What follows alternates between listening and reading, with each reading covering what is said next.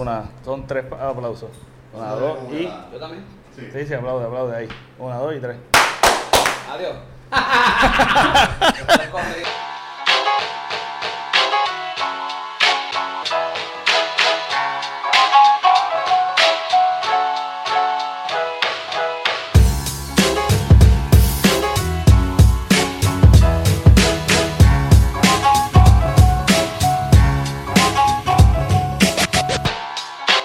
Saludos mi gente, bienvenidos a otro episodio de Tira y Jala Podcast. Quiero recordarles que estoy lanzando solo audios en el podcast, lo que significa que va a haber entrevistas y episodios que solamente van a estar en formato audio en las plataformas de podcast, ya sea Spotify, Stitcher, Apple Podcast, Google Podcast entre los otros que me está siguiendo, dale follow para que puedas ver eh, las notificaciones de esos podcasts que voy a estar lanzando. También eh, hay episodios que van a estar tanto en la plataforma de, de, de podcast como también en YouTube. Hay entrevistas que voy a estar lanzando en video también, así que se suscriben a mi canal de YouTube para que puedan ver las entrevistas. Si te gusta ver las entrevistas, eh, me puedes conseguir en el canal de YouTube, puedes poner hashtag Tira y Jala Podcast y vas a seguir el canal. O puedes poner Pepe Avilés este, y se suscriben y le dan la campanilla para que le llegue la notificación cada vez que subamos videos y subemos también las entrevistas. Lancemos las entrevistas y van a estar tanto en YouTube como en, eh, en las plataformas de podcast entonces en este episodio estoy súper contento, quiero compartir esta experiencia eh, única. Si es una de las personas que siempre quise, que tenía en mente de entrevistar para el podcast, una persona que admiro un montón, este, me encanta su comedia, estaba loco por verlo en vivo, me gusta seguirlo por las redes sociales. El tipo es súper entretenido, tiene muchos personajes, trabaja en la televisión, eh, bien carismático, eh, bien, bien este, humilde, súper humilde, súper humilde, es que no hay otra palabra. Estoy tratando de buscar la palabra, es súper humilde, una persona que yo le tengo un respeto por su trabajo, súper inteligente. El tipo es de todo, él hace de todo, de las artes. El tipo es otra cosa. Este, esto es de uno de los episodios más que más me disfruté. Este, sentarme con él fue, para mí fue algo que estaba lejos de, de la, de, de suceder y sucedió. Les comparto esta super entrevista con el querendón de Puerto Rico, Kiko Blade. Disfrútense esta entrevista. Ok, este, hoy me place estar con un súper invitado. Este, yo estoy nervioso. No. Estoy sumamente nervioso, pero quiero presentarlo como el cheerleader. Es un bailarín, improvisador, standopero, actor, dramaturgo y el querendón de Puerto Rico, Kiko Blade. Este es un aplauso, mira. Eso fue un high five. ¿Qué es la que hay, Kiko? Estamos aquí gozando eh, en el calor, en medio del ajetreo, en medio de las, todos los compromisos que hay que hacer. Exacto. Y cumpliendo con todo, tratando de sobrevivir y hacer más dinero cada día más. Eh, eh, conocen a Kiko Blade, todo el mundo lo conoce. El que no me conocen a mí, yo soy Pepe Avilés. Estamos en Tira y Jala Podcast. Y este Ramón Núñez está conmigo, conocido como Kiko Blade. Quisiera hablar un poquito de, de tu origen. ¿Por qué Kiko Blade? Eh, Kiko Blade es mi, eh, Kiko es mi apodo y Blade es mi segundo nombre. Mi nombre de pila es Ramón Blade Núñez Valcárcel. Mi papá me puso Blade por Rubén Blade. Fanático al fin. Entonces proyectó su idolatría en mi nombre. Y entonces, pues, artísticamente, yo dije. O sea, cuando abrí mi Instagram, yo abrí mis, todas mis redes sociales, yo las abrí en. ¿Dónde fue? En. En diciembre de 2015. Fue que yo las abrí. Ok. Diciembre de 2015, Ok. eh, abrí todas a la vez el mismo día, hasta MySpace abrí. No lo he vuelto a abrir. Sí, todas a la vez. Y entonces dije, pues, ¿qué me pongo? ¿Qué me pongo? Porque yo sé que yo renuncié al hotel para dedicarme a esto, solo tengo que tener un nombre. Y Ramón Núñez, eh, Kiko Núñez, pues que hay un apellido, porque yo también tengo madre, pues Kiko Núñez Balcarce es muy largo, boring. Pues, ¿qué hago? Kiko, Kiko Pelado no, pues Kiko Blade, mi apodo y mi segundo nombre, ya, pues nos fuimos con eso. Kiko Blade. Blade. pues yo pensé también eso mismo de, de Rubén Blade. Sí. Rubén Blade. Sí. Rubén Blade. Mucha, gente- mucha- mucha gente me dice, ¿es por la película? No. yo nací en el Pero- 87, la película es del 90 y pico. Que el, el segundo nombre es Blade. Sí, es real. Diablo, pero- Es real. yo como que no me escucho. ¿Tú me escuchas? Sube ahí. Te escucho, Sí, habla. Sí, sí. No, ahora no me escucho más a mí. sí. ¿Te escuchas? Diablo, qué preparación. Habla, tranquilo. Habla. Sí, sí, sí. Ahí abajo. Estoy como que... Ahí, ahí, ahí. ahí. Perfecto. Yeah. Súper. Ah. Ok, pues entonces de- el, el Kiko Blade este, viene de tu segundo nombre y Kiko, que siempre te han dicho Kiko. Sí, desde pequeño. Este. Pero si el, siempre te han dicho Blade, no te han dicho Blade. Me dicen Blade, me dicen Blades, me dicen Blades, me dicen Blade. Me dicen singular en plural en español e inglés. Pero es Blade. Es singular en inglés. ¿Sabes? Como está en el certificado de nacimiento y así lo puse. El Kiko es diferente. Este que te eh, sé que estabas estudiando eh, estudiando turismo. ¿Por qué surge ese deseo de estudiar turismo? Porque no tenía otra cosa que estudiar. Era, o sea, yo no sabía que existía el término hospedaje. para cuando yo estaba en 12 para la universidad. y entonces dije, bueno, pues viajaré, qué sé yo, no sé qué voy a hacer, pero era como Comacao, Mayagüez o Carolina, Río Piedras, era como que esas eran los... Quería una Yupi, eso sí, yo quería ir a una Yupi. Y entonces cuando voy a aplicar de todas las que habían, las más que me interesaban, era drama en la UPR Río Piedras, turismo en Carolina o no me acuerdo cuál era la otra en Humacao. En Mayagüez era mecánica de aviación. Y entonces dije, bueno, pues la más que me, que me sentí, me- o sea, me sentiría libre trabajando era turismo. So, vamos a hacer turismo. Y también porque me gusta la dinámica de la gente, tú sabes, como Sí. hablar, qué sé yo. Y pues como a los, eh, antes de graduarme me, me bastripié porque dije, diablo, yo no quiero esto. ¿A qué tú le atribuyes la, la, la, como la, ese deseo de, de estar frente a un público, la influencia de estar como que en las artes? ¿De dónde viene? Sé que tuviste un background religioso, Sí. pero había dentro de... Es como el disfrute, yo siempre he visto eso como el disfrute de, ok, estoy acá arriba enseñando esto o haciendo esto y el hecho de que la gente se disfrute eso me pompeaba.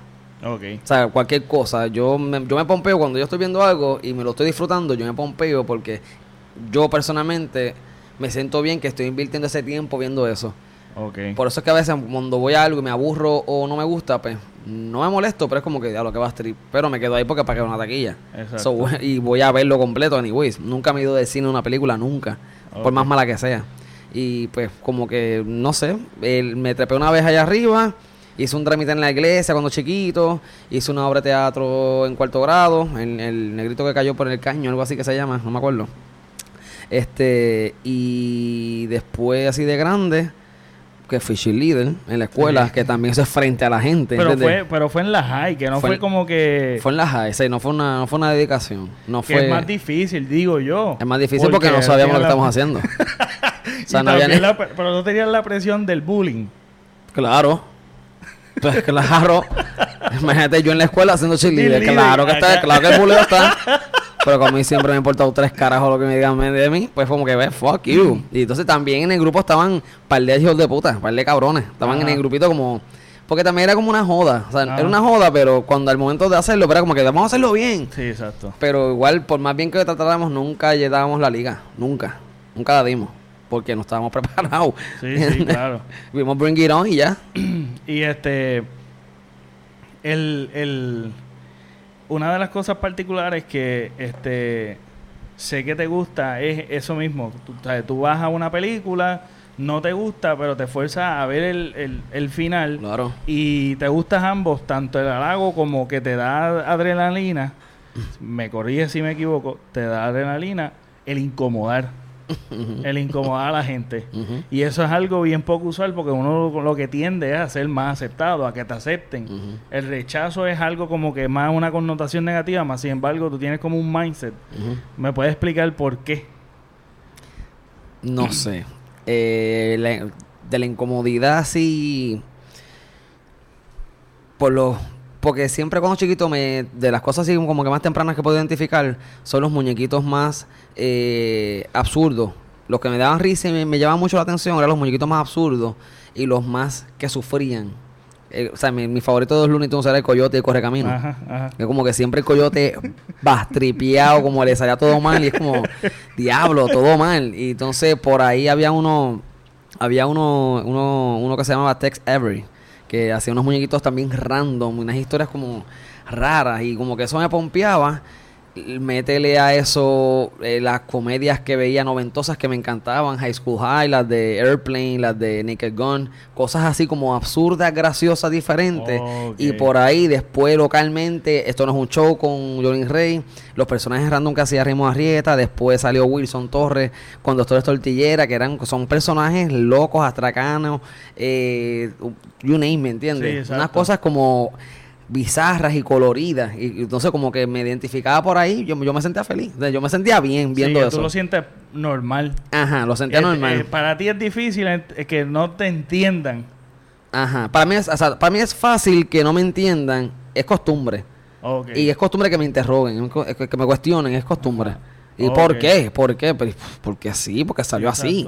¿Entiendes? No, es- no es por no. O sea, hay gente que le encanta buscar una base que es bueno también. Pero también es bueno también dejarlo al aire libre. ¿Entiendes? Exacto. Cuestión de creatividad, cuestión de solamente disfrútalo y ya, vete. Brutal, brutal, wow. No, es bien poco usual eso y por eso crea mucha curiosidad el hecho de que de que también el va de la mano de la improvisación, es una incertidumbre. Y, y yo creo que también te brinda un poquito de seguridad el hecho de que no importa la reacción del público. La reacción del público no es mi main. O sea, Ujú. lo, lo mío es entretener. Voy, tengo este material, quiero hacer esto. Entonces, esa, esa tú crees y atribuyes el hecho de que mucha gente alrededor este, del mundo artístico y las personas que te ven, el público, tu público, este es, es bien, se me fue el hilo, pero es, es algo que tú crees que has sido un experto en esa área por el, el no temerle a la reacción en la improvisación. No sé si un experto, pero por lo menos un soldado. Un No, soldado de... No es fácil. No es fácil, eh, tanto en la improvisación como en el stand en los sketches. Siempre como que me encanta, me encanta. Si es un, si un sketch, por ejemplo, pues quiero contar esto. Entonces, Ok. ¿cómo, cómo, ¿cómo cuento esto?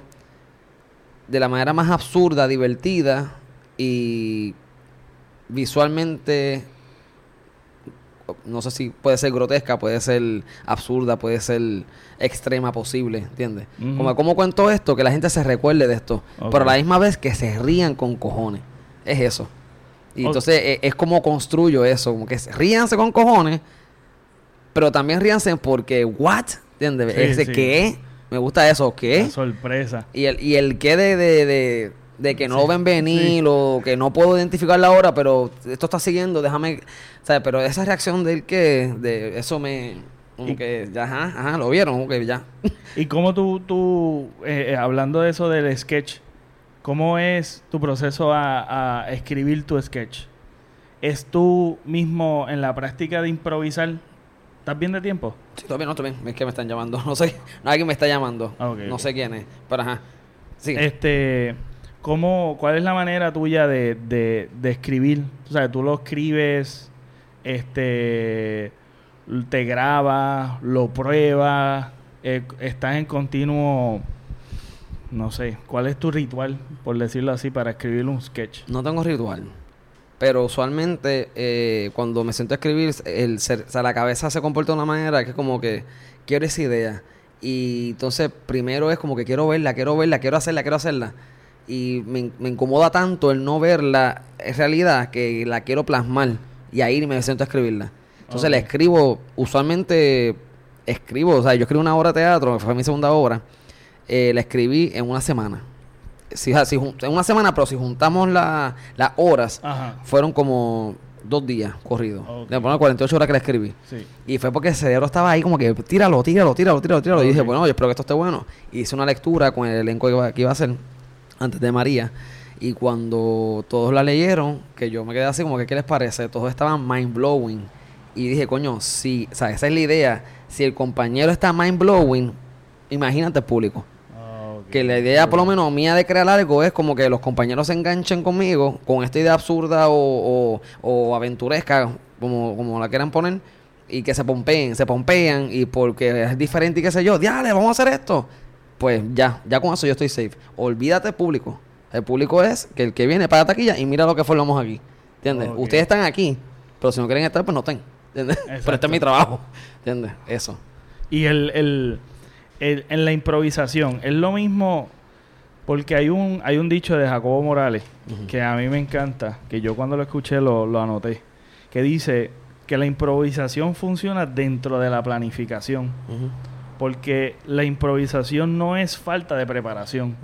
O sea que cuando tú vas a hacer una improvisación, te identificas con eso, tú vienes con algo pre- preparado, entonces improvisas de eso. ¿Cómo es la improvisación en como tal que tú Por lo menos eh, la que yo hago es improvisación teatral, que la, usualmente nosotros lo que tenemos así pre- preplanificado es la estructura del juego, la estructura del juego que con la cual vamos a contar una historia que no sabemos cuál es. O sea, sabemos cómo vamos a jugar esa que vamos a contar ahora. ¿Qué vamos a contar? No sabemos. So, usualmente cuando dicen el tema, el tema es la estrella fugaz lloró. Un ejemplo. Ajá. La estrella fugaz lloró. Nosotros como que anda para el carajo.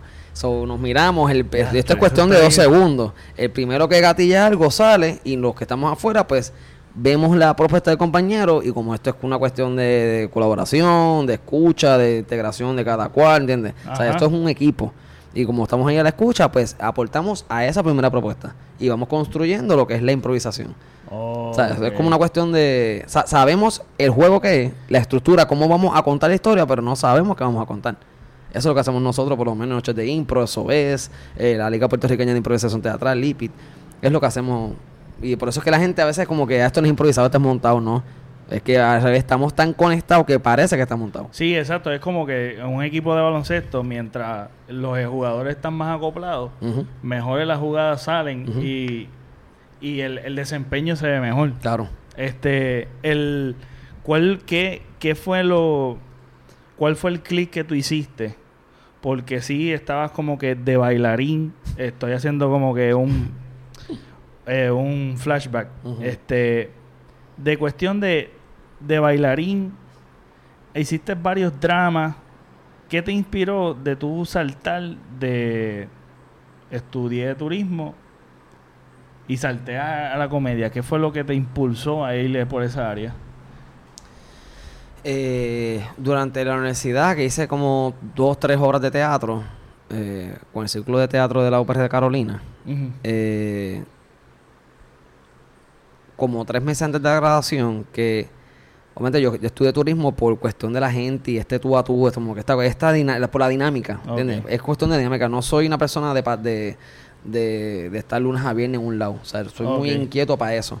Y si, pues, y si estoy en eso, pues busco dentro de eso hacerlo lo más divertido posible que por decirlo así, ese lunes a viernes mío fue el hotel.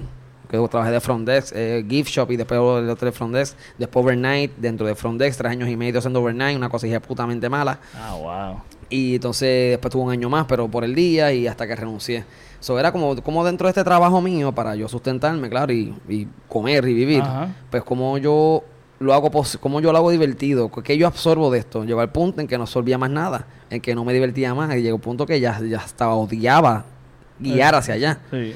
Entonces es como pues que, que es que lo odio y me llena improvisar porque a, a la vez estaba haciendo también impro, pero eran showcitos a por el lado, una esta barra, en este teatrito y me invitaban hacia esta obra de teatro. Entonces esa energía, esa pompeadera de que sí, me invitaron para esto, pues era como que yo también, eh, por eso es importante uno hablarse a uno mismo, como que mis pies en la tierra y hablando a mi amiga como que, pero es que me gusta mucho esto, pues me gustaría dedicarme a esto. Sí. Ah, pues, y la gente le gusta, creo que me sale fácil, ¿verdad? Como no es tan ajá. difícil, gracias a Dios, eh, hacer, hacer ciertas cosas. Pues puedo hacer esto, pues vamos a ir haciendo la transición poco a poco. Podía haber renunciado antes, pero yo sé que personalmente yo tenía una estabilidad económica que como que no, hasta que yo no sé, hasta que yo no me sienta cómodo económicamente de dejar esto atrás y vivir de esto, que es difícil vivir de esto, Ajá. pues yo renuncio, ¿sabes? renuncio y ya llegó diciembre de 2015 y puse la carta de renuncia diciembre 16 y el 30 de diciembre fue mi último día y diciembre 31 despide el año, enero 1 fue como que, ok, ya ahora qué. Anda. Y por eso enero, febrero, marzo, abril, mi primer show fuera del hotel fue Kiko Diferente para el Trison, que fue el show número 3. Y ese fue como que mi proyecto de, de prueba de que si esto es para mí o no.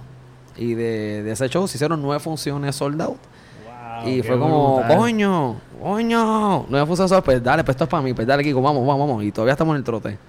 Wow, qué brutal. y, y una de las cosas que también se ve es el hecho que estás constantemente trabajando y tienes constantemente un proyecto aquí, sales de aquí, vete para allá, vete, o sea, esa. Ese hambre y esa pasión con que lo hace. No pare, no es fácil ver eso, porque yo estoy desde acá como fan viéndote en las redes, en el televisor, no mira, tienes este show acá, tienes este show acá. Entonces, todo eso es, ab- eh, es abrumador para uno. Dice, wow, el tipo le mete pero bien duro. Entonces hay varios mitos, pero no me quiero enfocar en el mito de que rápido piensan, "Ah, el tipo es millonario, se está en las papas. Dios mío. Eso es uno de los mitos. No. Pero el, eh, el, Para eso es que lo hacemos. Por eso es que estamos divididos en muchos lados para, para llegar a ser Para llegar- millonario. Nieta. y el, el, el hecho de que tú sientes una presión cuando no estás inspirado para crear este un sketch que quieras hacer un especial, porque sé que en esta industria vender taquilla es algo bueno para el artista. Este vender taquilla. Eh, cuando sientes esa presión, ¿has sentido esa presión alguna vez? De, De- que tú dices, contra, no sé qué más escribir. He escrito esto, he hecho esto, he hecho lo otro. ¿Y ahora qué? ¿Cómo, cómo tú buscas la manera de, de- de- además del hambre y de pagar los biles, qué otra cosa te impulsa, te, te anima, te, te, tú haces para que te llene la cabeza de ideas? El hecho de no quedarme encajado haciendo una sola cosa. O- O sea, el estar dividido en guapas, colaborando, el teatro breve, eso es, mis cosas personales, pues esa división es lo que me mantiene haciendo el balance.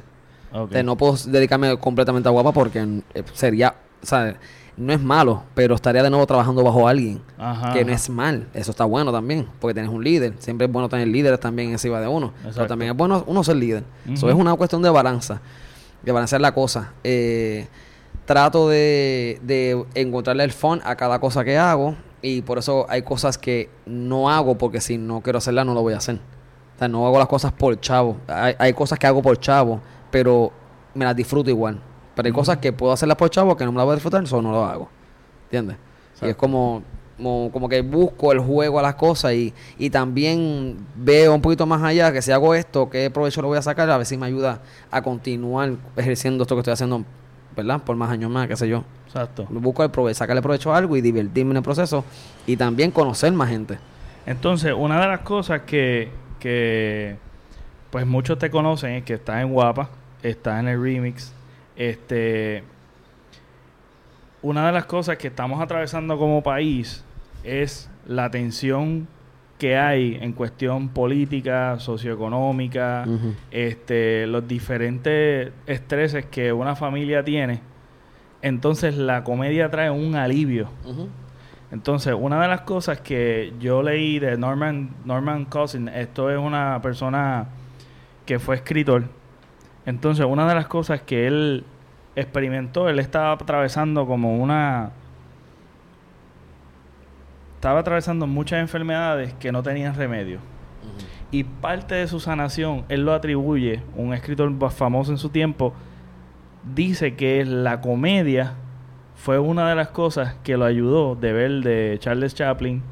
Este atribuye su sanación, que llegó al momento de sanar, al, a, a sanar por, por medio y la atribuyen más a la comedia. Hubo otras, otras cosas, otras, otras terapias que sí atribuyeron a eso, pero habla de la importancia de la comedia en una sociedad que ahora mismo estamos en, en una tragedia como país. Entonces, eh, ¿tú crees que la comedia tiene límites? Creo que todas las cosas tienen límites. Eh, creo que el límite está en la intención. Como cuál, la intención tuya cuál es, como comediante, como actor, ¿sabes? ¿Cuáles la- son las intenciones? Eh, lo que pasa es que la comedia, al ser, el, para mí, de los géneros más difíciles del arte, porque es hacer reír, ¿entiendes? Y como, como tu sentido del humor conecta con el sentido del humor de los demás, aunque no sea el mismo, pero que aún así se rían, Sí, está brutal. ¿entiendes? Es como, como tú llegas allá. Es, un- es- es más allá de un arte, también es como una ciencia, brother. Sí. Esto de la comedia, de reírse. esto Aquí no es- se ríen, aquí no, aquí no. Entonces tú dices, ok, vamos, a- y eso, yo, yo espero que aquí se rían, ¿entiendes? Yo espero que aquí es así, porque entonces uno va calculando también cuánto tiempo cuánto tiempo ha habido de silencio, cuánto tiempo ha habido de risa, qué risas son buenas, qué risas son explosivas, cuáles son bajitas. Uno analiza todo eso. Eh, sí tiene, la, la comedia tiene sus límites, pero pienso que es más bien por la intención, como que qué viene detrás de lo que tú estás diciendo. Pero Por- eso es bien difícil porque es subjetivo. O sea, que es. Depende de, de mi intención que nadie lo puede ver. ¿Me entiendes? Sí, exacto, pero no se puede ver, pero creo que lo puedo escuchar y puedo identificarlo según lo que tú digas y como tú lo digas. Perfecto. ¿Entiendes? Porque pienso yo que todas las cosas que nosotros hagamos deben contribuir en algo. De cierta manera. Si contribuye a una persona a algo, ¿entiendes? Si contribuye de, de cierta manera, aunque sea mínimo, es bueno. Si contribuye. Si tú tienes también que sentir que contribuye. Sí, o sea, sí. tú como artista dices, bueno, no le gustó esto, pero para mí contribuye por esto. Y esa es tu plataforma, esa es tu, tu posición como artista. Y no es que tienes que imponerla, pero esa es tu posición. Y yo como público, esa es tu posición, la veo. Y no es que tengo que respetarla, pero si no quiero respetarla, pues no vengo, no te apoyo. Exacto, ¿Entiendes? Yo me voy. Es cuestión es como una galería, no me gusta ese cuadro, yo sigo y veo otro. Sí, sí. No es como que cambien ese cuadro porque a mí no me gusta. No, tú te tienes que caminar, tú tienes que seguir para allá y para carajo. Exacto. Deja ese cuadro ahí donde está. Tú sigue para allá y mira, ¿te gusta el cactus? Pues coge el cactus. No, no me gusta este, pues es blanco, pues coge el negro. Racista. No. este, la. Porque hay un. Yo estaba leyendo en cuestión de. de sobre la comedia. Este. Porque una de las cosas que a mí me alivió también fue. Pues yo estuve en un momento dado súper oscuro. eh, personalmente. Y la comedia yo no la vi desde entonces eh, como la veía antes. La percibía, era demasiado, no la entendía. Y mi ignorancia me En llegaba... general, en general. Sí, no la entendía. el hecho de tú reírte de algo. No, no, no es, no tanto eso, es como que si había un personaje, era como, por decir, no, no quiero decir que era un hater, pero para que tenga un mental picture, era como que, bueno, como que si de primera instancia no, no me llenaba, era como que, ah, qué porquería. nunca conectabas con no, eso. Ajá, no conectaba. Pero desde ese entonces yo vi como, como la comedia este le, le vi el valor y ustedes que estén hablando tanto de la comedia este fuera de, de en las cámaras y estén constantemente hablando de la comedia pude entender muchísimo más pero sí la comedia la empecé a consumir en ese momento dado y sí me trajo luz a mi vida tú sabes trajo ¿sabes? me liberaba de mucho estrés que, que guardaba porque yo vengo de de un background, no vengo de un background un poquito más open minded, pero después yo me yo estuve en la iglesia un momento dado. O sea, yo estuve un tiempo en la iglesia y como que creé esta estructura rígida. Entonces, el poder, pues vi, vi la importancia de la, de la comedia. Entonces me interesó, me interesó mucho el tema. Y hay un comediante que se llama Héctor de, de Miguel Martín que habla de que la comedia no tiene límite. Y dice que y también que la comedia viene de la tragedia, también lo que tú hiciste con, con lo de los boquetes, el sarcasmo que utilizaste. Es que la comedia surge de la desgracia de los demás. Exactamente. Por eso hay chistes fríos, hay chistes de enfermedades, hay chistes del cáncer, hay chistes del SIDA, hay chistes del asesinato, hay chistes del holocausto, hay chistes Sí. del 9-11, hay chistes de la pobreza, hay chistes de la hambruna, hay chistes de todo porque, como dijo, no sé si ya lo sacó de un lugar, pero como dijo Leslie Jones, la de Saturday Night Live, eh, la ella la, le llevaron de visita de View a hablar de algo. eh, ella dijo, y lo recuerdo, este, que el trabajo de nosotros los comediantes es hacer las cosas horribles graciosas. Exacto. O sea, la- contar las cosas horribles, como tú ves las cosas horribles, de una, in a funny way. O de una manera, por lo menos, más liviana. Y, y esa, esa manera liviana, porque no puedes ser riéndote. Exacto. Que también, porque también hay unas maneras, hay cosas que tú no puedes conectar nunca con eso, pero puede ser que conectes con eso a través de la risa. ¿Entiendes? Como eh, cuando este, cuando, mío, ¿cómo se llama este tipo? Ay, el de la serie, el stand comedian, el Colorado, Oh, el de Revolú. Dios mío, se me fue el nombre. El, ay, Dios mío, el Colorado, que, que tiene Revolú encima de acoso. ah, este, Se me fue el nombre. El Colorado, que tiene una serie también. diantre, se me olvidó. Tiene una serie. Acuérdate, corre. Sí, exacto, búscalo, búscalo. y No, no, espérate, no, no, me voy a acordar. Me voy a acordar. Este, Dios mío. Que escribía con pa, pa Conan también. El Colorado. Entre que, que, que fatal. Puñet. No, espérate. No, No, no, no, me voy a no. acordar, me voy a acordar. Este. Ay, Dios mío. No puede ser que se me olvide el nombre de ese, de- el nombre de ese hombre. no puede ser. Tiene una serie, hace estando comedian, es bien es dark. Luis C.K., carajo. Puñeta. Luis C.K., ese mismo. Puñeta. Puñeta. Luis que, ok. Luis C.K. Pues Luis C.K. tiene... eh, y él estaba haciendo un stand-up y él abre uno de sus shows con un chiste de pedofilia. Y es como, wow, ¿entiendes? Pero el, el chiste que él hace es como metiéndote al insight de la mente de un pedófilo.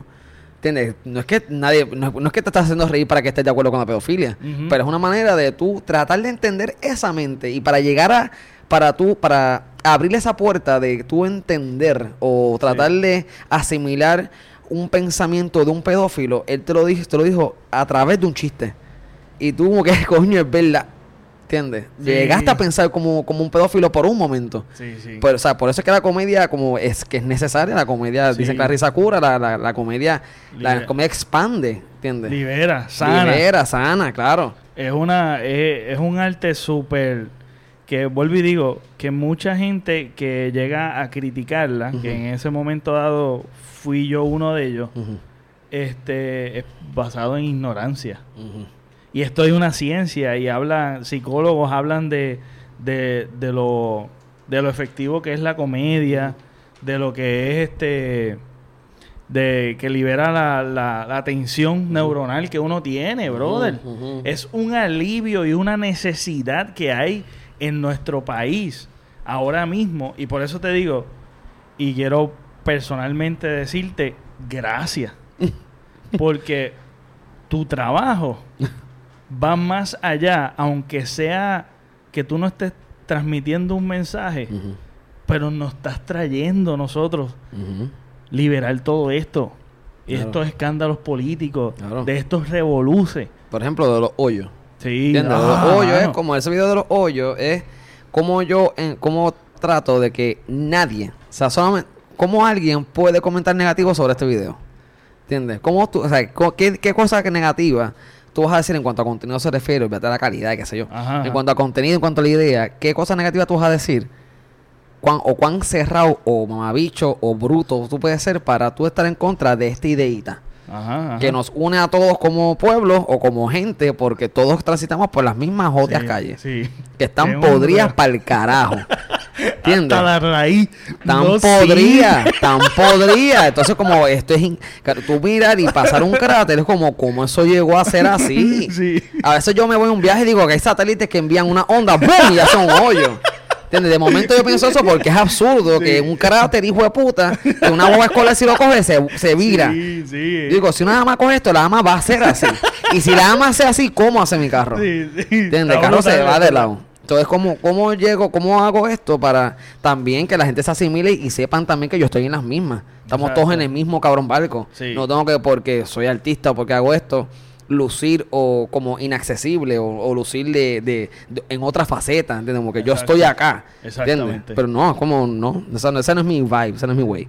Eh, cosas como esas, cosas políticas, que gracias a Sunshine y su personaje Los Pacholi, Ajá. que nosotros a través de ese sketch, que simplemente es una poesía eh, coreo- coreografiada con Eira Agüero conmigo y eh, Wanda Sáez, y es hablando, usualmente son críticas sociopolíticas, más políticas que sociales, pero, eh, pero es como, como en este programa de remix, que es comedia para comedia masa, que es comedia para familiar, qué sé yo, un poquito, o sea, 16 años para arriba. Pues cómo hacemos que la gente concientice un poquito, aunque sea algo. Y es a través de este sketch, los Pacholi diciendo un poema y eh, en la introducción del título y de qué trata el poema es como que la, la, la, la crítica en general, aunque el poema no tenga nada que ver. Y entonces ahí le mete la, la parte, la, la aportación mía, que es la incomodidad. Que entonces ahí viene el silencio. Yo en este sketch, como, o sea, llevé, llevé el mensaje, lo llevé. Ujú. Ok, pues entonces eh, es como un, un- es una colaboración de Soncha y mía, porque este sketch, dentro de ese sketch es Soncha y mía, Aire y estamos, somos los cuatro ahí. Ajá. Entonces, ¿cómo, cómo, cu- mi parte, cuál va a ser? Pues aquí cabe silencio. Entonces, y nosotros hemos, hemos hecho ese sketch como, ponle, por decir un número, 25 veces. En la vez número 12, 14, ponle, eh, yo decía el título del poema y entonces venía un silencio. El silencio antes de decir escena, que es como para empezar el poema. So, era título, silencio, escena. El- escena y empezábamos la coreografía. Cuando decía el título, por alguna razón cada vez más duraban más los silencios. El silencio de mirar a la gente juzgándolo. De que, o sea, el personaje diciendo, ustedes escucharon lo que yo acabo de decir, ¿verdad? Sí, sí. Yo también como actor y comediante diciendo, ustedes acá, o sea, ustedes escucharon lo que, lo que dijimos, ¿verdad? Ajá. Ah, se están riendo. Ah, ok, pero escucharon, ¿verdad? O sea, es, esa es el, el- la proyección que tiene ese personaje. Y era, yo decía, Ira, Ira, tenemos que llegar. O sea, también estratégicamente, mía, profesionalmente, ¿cómo, llega, cómo yo llego a hacer un minuto de silencio en la televisión? Sin decir nada. Y llegamos a un minuto tres segundos. Y era como que el, el título del poema. Y era mirar cámara, mirar gente, mirar gente, cámara, cámara. y era un momento incómodo porque hasta los técnicos me hacían como que dale. y yo los miraba hacia los ojos como, como, pero en personaje como que, ¿qué? Espera que yo termine. ¿Entiendes? Este es mi espacio, no vengas a joder el personaje. Este es mi mensaje. Y era como que pan, pan, pan, pan, pan, pan, pan. Y decía, falta tiempo, falta tiempo. Pan, se acabó. Se acabó el sketch. Y llegaba a casa, veía el sketch, ok, contaba. Título, timer. 53 segundos. ¡Fuck! E ir a faltaron 7 segundos. Tenemos que llegar al minuto. Y llegamos al minuto, 3 segundos más. Y fue como que lo logré. Un minuto de silencio en un programa de comedia. Pero no es un minuto de silencio porque sí, es un minuto de silencio de comedia. Y a eso añádele incómodo, porque la gente decía, ¿qué pasa? Sí, sí, la gente sí. se incomoda porque tampoco no saben, hay gente que no sabe bregar con el silencio. Y la gente como que, ¿qué es esto? Pero ya, empiecen. ya. Entonces eso da más gasolina, porque entonces ves, ahí está, ahí está, el- ahí está el trigger para Ajá, nosotros. Como que dale, ya, ya que. Y, se- y seguimos. Ese- eso es un ejemplo de Exacto. sátira política y metiendo mi... Y la política que es súper controversial. Estos Es días está tan súper jodido. controversial. Está tan jodido. No, pero esto está a, a otros niveles. Esto es club. Es club No, con monopolio. Esto es un vacilón. Ya. Ya esto es como la norma del día. Entonces, una de las cosas que quería que quería hablar era de de en cuestión de la de la censura que antes no no, no se sentía la- los boicot la la gente changa por decirlo así. La gente changa que no respetan la libertad de expresión. Hemos llegado al colmo de que de una democracia vivimos básicamente con una persecución. Cuando estamos hablando de que la comedia proviene de algo más bien creativo, más bien no, no, no ti- tiene la intención de ponerte a pensar, de hacerte reír, de liberarte de todo eso. Y tan fácil que es cambiar de, de- de contenido si no te gusta. Entonces, eh, recientemente, pasó con lo, lo del boicot, pasó con la Comay, pasó con con este con Kevin con Kevin Hart que lo sacaron Mm, de, de los Oscars, ¿verdad? de los Oscars. Sí.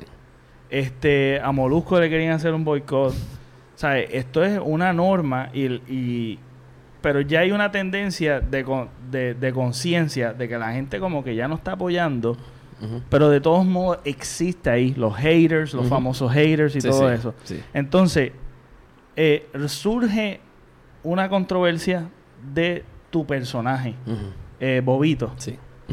Eh, ¿Cómo tú procesas esto? La primera vez que se quejaron, esta no, fue, esta no fue la primera vez, esta es como la cuarta vez. No sé si la misma persona. Pienso que sí, el mismo como corellito, por decirlo así. Eh, cuando sale este share que me lo envían, es como que, ah, otra queja. La misma queja, pero again. Ajá. Y empieza, eso fue un viernes, si no me equivoco, que la señora lo subió. Y ese weekend, hasta el lunes, cogió 17 mil shares. Y entonces, Ah, wow. no sabía que había ha llegado a 17 mil, pero sabía que estaba yéndose grande porque la gente sigue enviándome screenshot, screenshot, screenshot, screenshot. Y yo como que, Ok. "Ay, Dios, ¿qué es esto? Entonces, pues, ¿qué es lo que quiere la señora? Entonces, que cuando veo como que, que yo me estoy tripeando a los niños autistas. Como que, Exacto. ¿Qué? ¿Entiendes? Ahí, o sea, es como que no hay, no hay oportunidad de diálogo porque tu interpretación de lo que yo estoy haciendo es que yo estoy tripando a los niños autistas y que tú debes cambiar eso. Pero ven acá, porque tú dices que los niños autistas son así. ¿Quién está aquí prejuiciando a los niños autistas? ¿Yo o tú? la cosa. Tú estás es diciendo que los niños autistas son así. Ajá.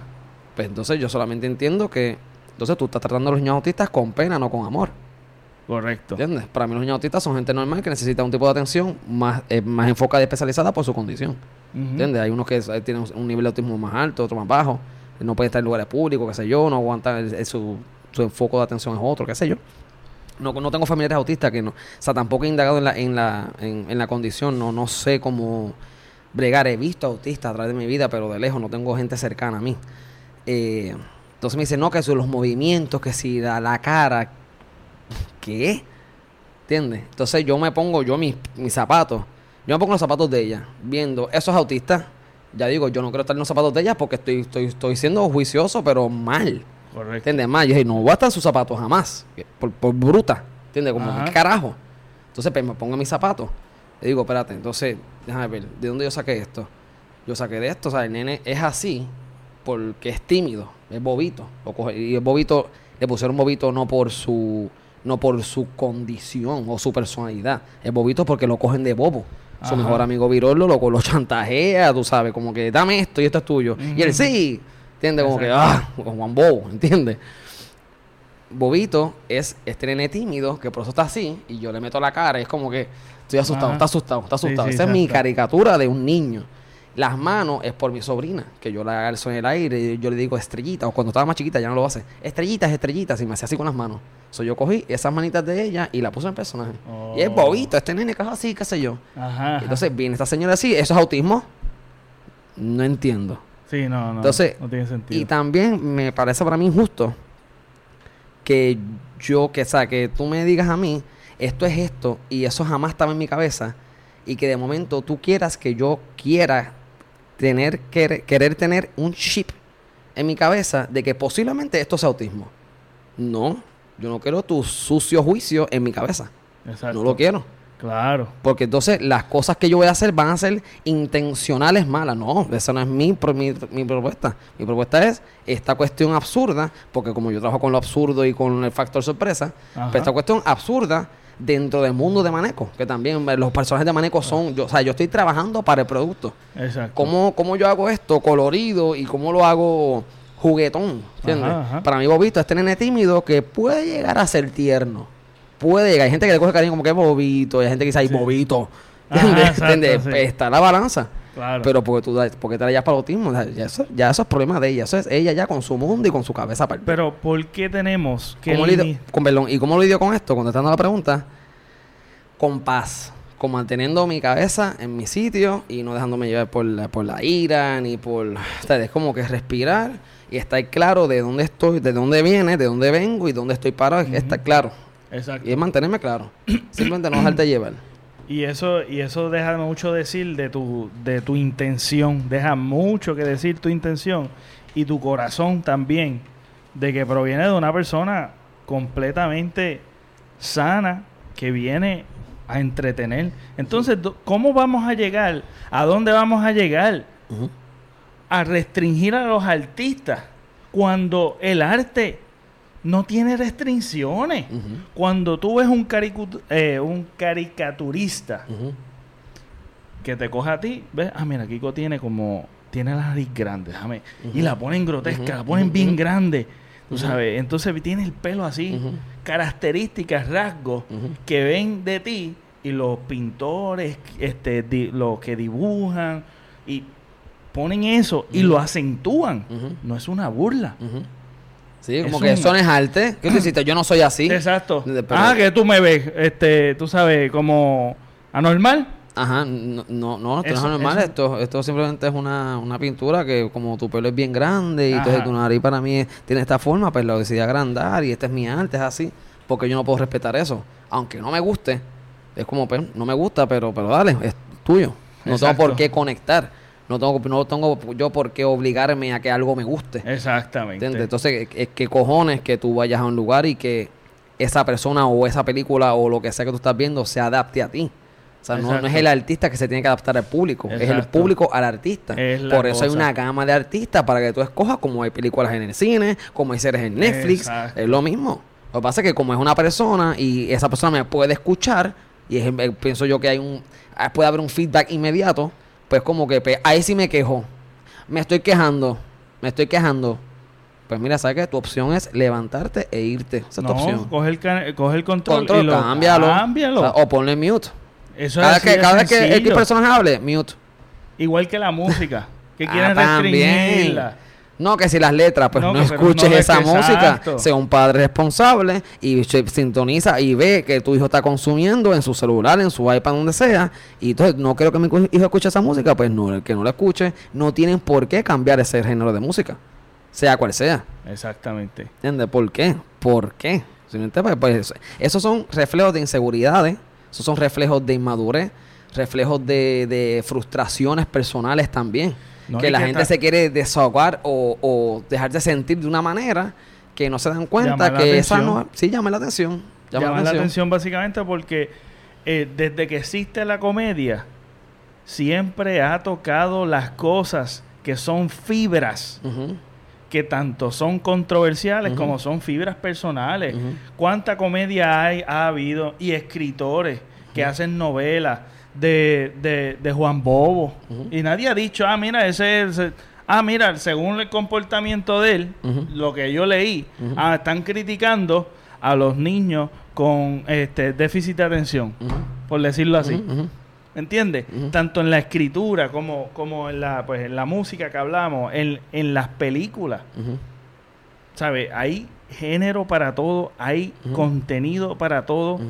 ¿Por qué no debemos respetar la libertad de los demás? Libertad de expresión, libertad de crear, libertad de todo. O sea, y, y también la señora tiene su, su quizá quien sea, tiene su, su también su valor, su espacio para, ¿entiendes? Para quejarse o para decir algo, pero, o sea, no, no, yo no pretendo nunca imponer algo, ¿entiendes? Es cuestión de no imponer, Exacto. ¿entiendes? Es cuestión de respetar cada cosa, respetar y, y valorar que existe cosas distintas también. Eh, O sea, que hay cosas distintas que existen, que a mí no me gustan, pero pues existen. Valorar para esa la otra gente que le gusta eso La también. diversidad. Eso es así. Exacto. Entonces, ¿qué podemos esperar pronto de Kiko? ¿Qué es En- lo que hay próximo? En agosto vamos a hacer un stand-up. eh, vamos para, para Tillo, para San Juan y vamos para Juana Díaz. Eh, vamos a hacer Black to School y es un stand-up de mi linaje educativo. Yo soy producto escuela pública, producto UPR, mucha honra, muy orgulloso de. Y pues voy a hablar de lo que he absorbido a través de mi vida en estos años y qué cosas vi, qué, qué cosas absorbí, qué cosas no hice, pero que aún así vi, ¿entiendes? Y pues voy a hacer eso, un stand-up que viene empaquetadito y ya, ya está cocinándose. Brutal. En agosto. brutal. Black to School, hasta el nombre Black to School. intriga. Sí, porque soy negro, mi humor es negro. So, black. Y Too el, school. el, el, el post que hiciste, como en forma de, de contestar, pero de manera creativa, Claro. este te voy a decir cómo lo percibí yo. A mí me encantó. Eso es lo primero. Sí. Fue como si fuese una despedida No. al personaje. No. No. No. Ok. Esa fue una de las cosas que yo dije, mira, el persona, o sea, una cosa que yo dejé clara fue como, mira, esto tiene que pasar, esto tiene que seguir existiendo. Porque si, si esto deja de existir por cuestión de apaciguar las cosas o, o de complacer a X personas, o sea, sería injusto que quiten esto, porque entonces ahí sí se le está dando la razón a X sector que piense de que nosotros estábamos haciendo algo mal. Y así sucesivamente con otros problemas, otras cosas. Claro. Y es como, o sea, yo no con, yo jam- jamás voy a cambiar algo que yo esté haciendo Claro. porque alguien se sienta mal o incómodo, ¿entiendes? Perfecto. Sí, no podemos darle. Es que no podemos darle más poder a personas que realmente están en una posición demasiado fuera Claro, de la realidad. claro. Entonces, yo quería, eh, culminando, darte las gracias porque tu comedia ha sido una liberadora para mí. Este, me encanta lo que hace y mucha de la gente yo creo que, que diría lo mismo. Este, porque eres un agente de, de liberar el estrés, el fucking estrés Ajá, sí, que vivimos como país. que a través del trabajo quiero dejarle saber a la gente que estamos en el mismo barco, estamos en las mismas y entonces me he dado cuenta a través del tiempo que mis amigos me pusieron Kiko es diferente. Me lo, me lo pusieron a mí por... Sí, ese hashtag está brutal. Kiko es diferente, pero Te eso fue antes, identifica bien brutal. antes de las redes sociales. Me hicieron ese hashtag para yo existir en las redes sociales. So, cuando yo la abro, pues me puse Kiko Blake, qué sé yo, y cuando hice mi primer show, pues lo llamé, lo llamé como el hashtag que me hicieron mis amigos. So, y también lo como que me lo llevé a mí. Como Es que, Kiko es te diferente. Describe, te describe. Y es esa cuestión de, de o sea, dejarle saber a la gente también que porque algo, no me estoy poniendo yo en esa posición, pero porque algo sea diferente no significa que sea menos. Ajá. ¿Entiendes? Cuestión de que es algo diferente que puedes mirar para el lado y decir, ok, y seguir, continuar tu vida. Exacto. Ah, es otro tipo de, de visión. Y, es, y nada, eh, ¿sabes? Nos trae, nos trae mucha risa, mucho entretenimiento. Y yo you. te deseo todo el, el máximo éxito en tu carrera, que sean más cosas, que sigas escalando todas tus metas. Este, you, de verdad que, que, que es un privilegio estar contigo. Gracias. Yeah. Una- la persona súper humilde, súper humilde. Lo mismo que tú se proyecta. La humildad que se proyecta por el teléfono de él en las redes sociales es lo mismo que tú ves en persona. Así que gracias. eh, Fue una persona que me contestó rápido. Este, yo decía, diantre, este, tan ocupado que él está, él no me va a responder. Todo lo contrario, siempre fue ahí y este hubieron mil travesías Sí. y al fin y al cabo lo pude tener en el podcast. Espero que se disfruten de esta entrevista. Eh, gracias, Yeah, a Kiko. ustedes. Brutal. Qué Gracias. rico. gracias. Este, nada, gente, gracias por también apoyarnos y nos vemos hasta la próxima. Bye.